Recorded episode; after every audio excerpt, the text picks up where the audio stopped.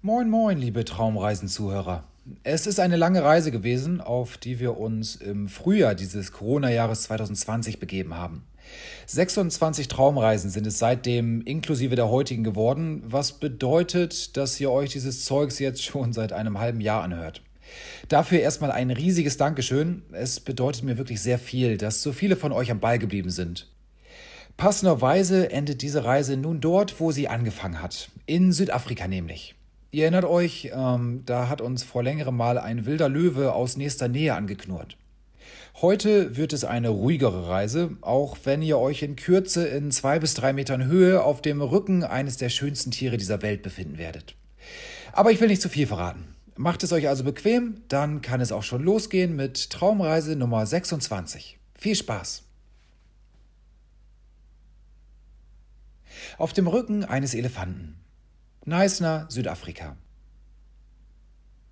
Wenn wir im Urlaub freiwillig etliche Stunden vor dem Sonnenaufgang aufstehen, dann hat das häufig mit Erlebnissen zu tun, die so nur um diese unchristliche Uhrzeit möglich sind.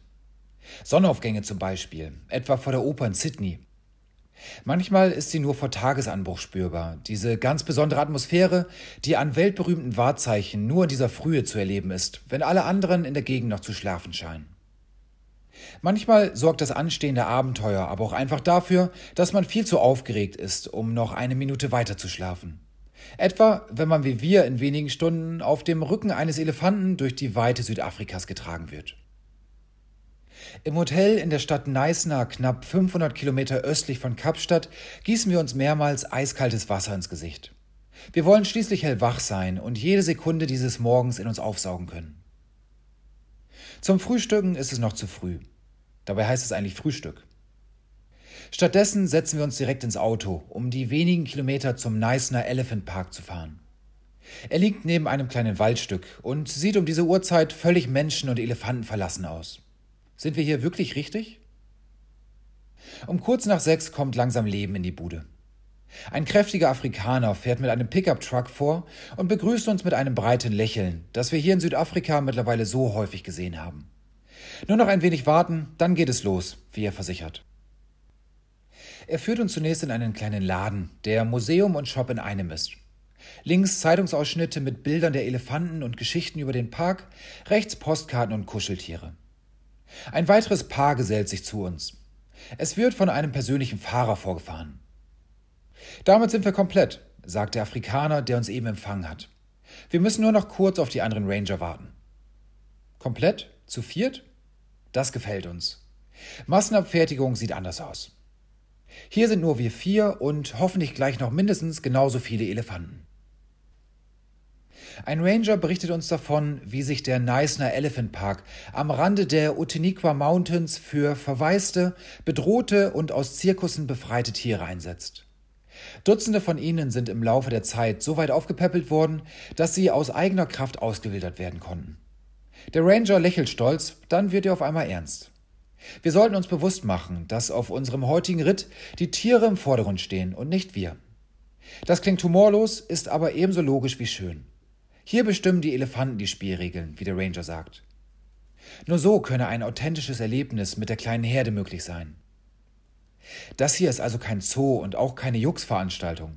Das hier sind echte Tiere, die uns liebenswerterweise mit auf ihren morgendlichen Spaziergang nehmen. All das klingt völlig natürlich.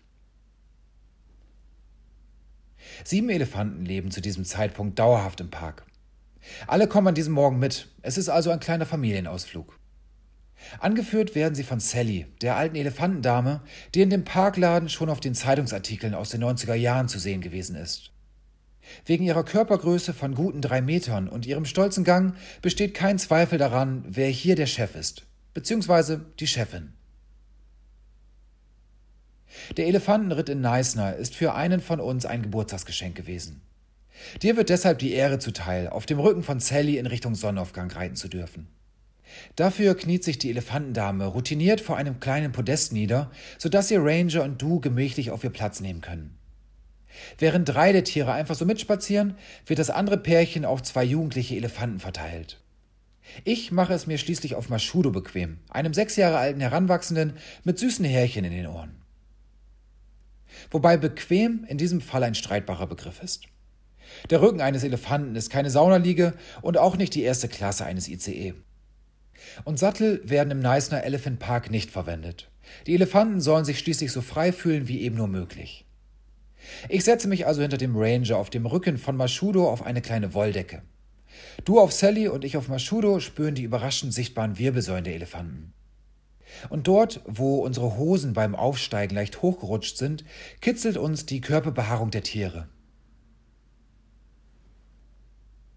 Als die Herde schließlich losspaziert, sind wir überwältigt, wie groß die Elefanten sind. Neben Sally wirkte Mashudo mit seiner Schulterhöhe von vielleicht etwas mehr als zwei Metern eben noch wie ein kleiner Junge. Jetzt blicke ich von ihm mit Respekt hinab auf den Boden. Und du sitzt auf Sally noch ein Stück höher. Als meine halssuchenden Hände automatisch an die Hüfte des Rangers vor mir wandern, wirft er mir einen grinsenden Blick über seine Schulter zu. Dass du dich während des Rittes festhalten musst, muss ich dir also nicht mehr extra erklären, oder? fragt er. Ansonsten bleiben er und die anderen Ranger in den nächsten Minuten auffallend ruhig. Offenbar wollen sie das Erlebnis in der ruhigen südafrikanischen Natur auf keiner Weise stören. Uns ist das sehr recht. Gesprochen werden muss in dieser halben Stunde auf dem Rücken von Maschude und Sally ohnehin nicht. Zu schön ist das rhythmische Hin- und Herwippen auf dem Elefantenrücken, zu beeindruckend die Aussicht auf die Oteniqua Mountains und den Wald von Neisner. Kurz bevor wir an einem Wasserloch Halt machen, geht vor uns die Sonne auf. Alle sind zufrieden. Die Elefanten über das frische morgendliche Wasser, wir über das morgendliche Erlebnis. Auf der anderen Seite des Wasserlochs lassen wir uns von Maschude und Sally durch die hügelige Landschaft tragen. Die Sonne entfaltet so langsam ihre Strahlkraft, während die Elefanten hintereinander herschlendern. Obwohl sie so gemächlich dahinwandern, legen wir innerhalb kürzester Zeit mehrere Kilometer zurück. Den großen Schritten der mächtigen Tiere sei Dank. Während wir so in Richtung Sonne dahinreiten, fühlen wir uns ein wenig wie der Cowboy aus der Marlboro-Werbung. Nur eben auf dem Rücken eines Elefanten statt eines Pferdes und auch ohne lästigen Zigarettenqualm um uns herum. Auf einer freien Wiese kommen wir erneut zum Stehen. Der Ritt ist vorbei, das Abenteuer damit aber noch lange nicht. Sally und Mashudo knien sich nieder, damit wir von ihnen herunterrutschen können.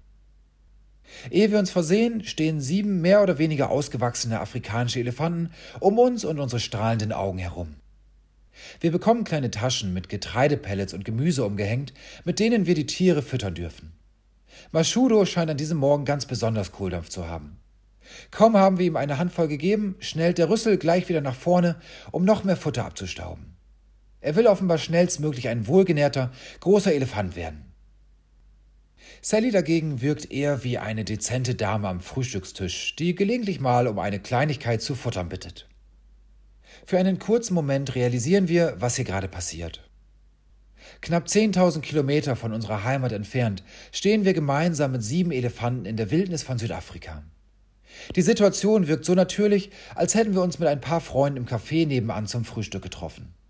Obwohl die Tiere neben uns mehrere Tonnen schwer sind und spitze Stoßzähne besitzen, müssen wir keinerlei Angst vor ihnen haben. Dass sich zwei der Jungtiere gerade neben uns raufen, bringt uns lediglich zum Lachen und nicht zum Wegrennen.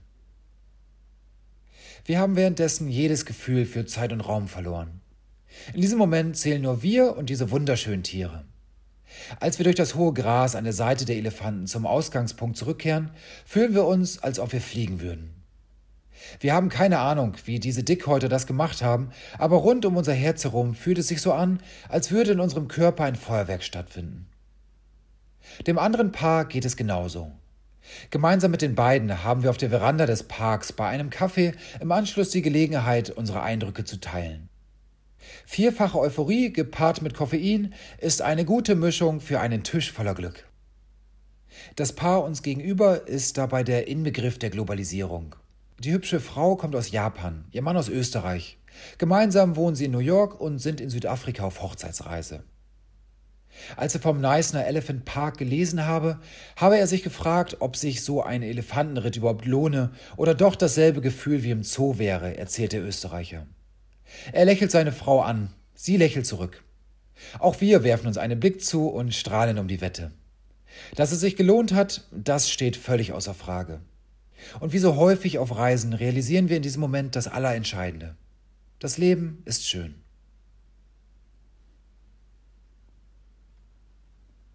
womit wir am Ende unserer heutigen Folge wären. Das hier war tatsächlich unsere vorerst letzte Traumreise. Wir haben damit 26 Reiseerlebnisse hinter uns und ich würde mich freuen, wenn ihr mir schreibt, welche euch denn letztlich am besten gefallen hat. Wobei, ganz am Ende sind wir dann doch noch nicht.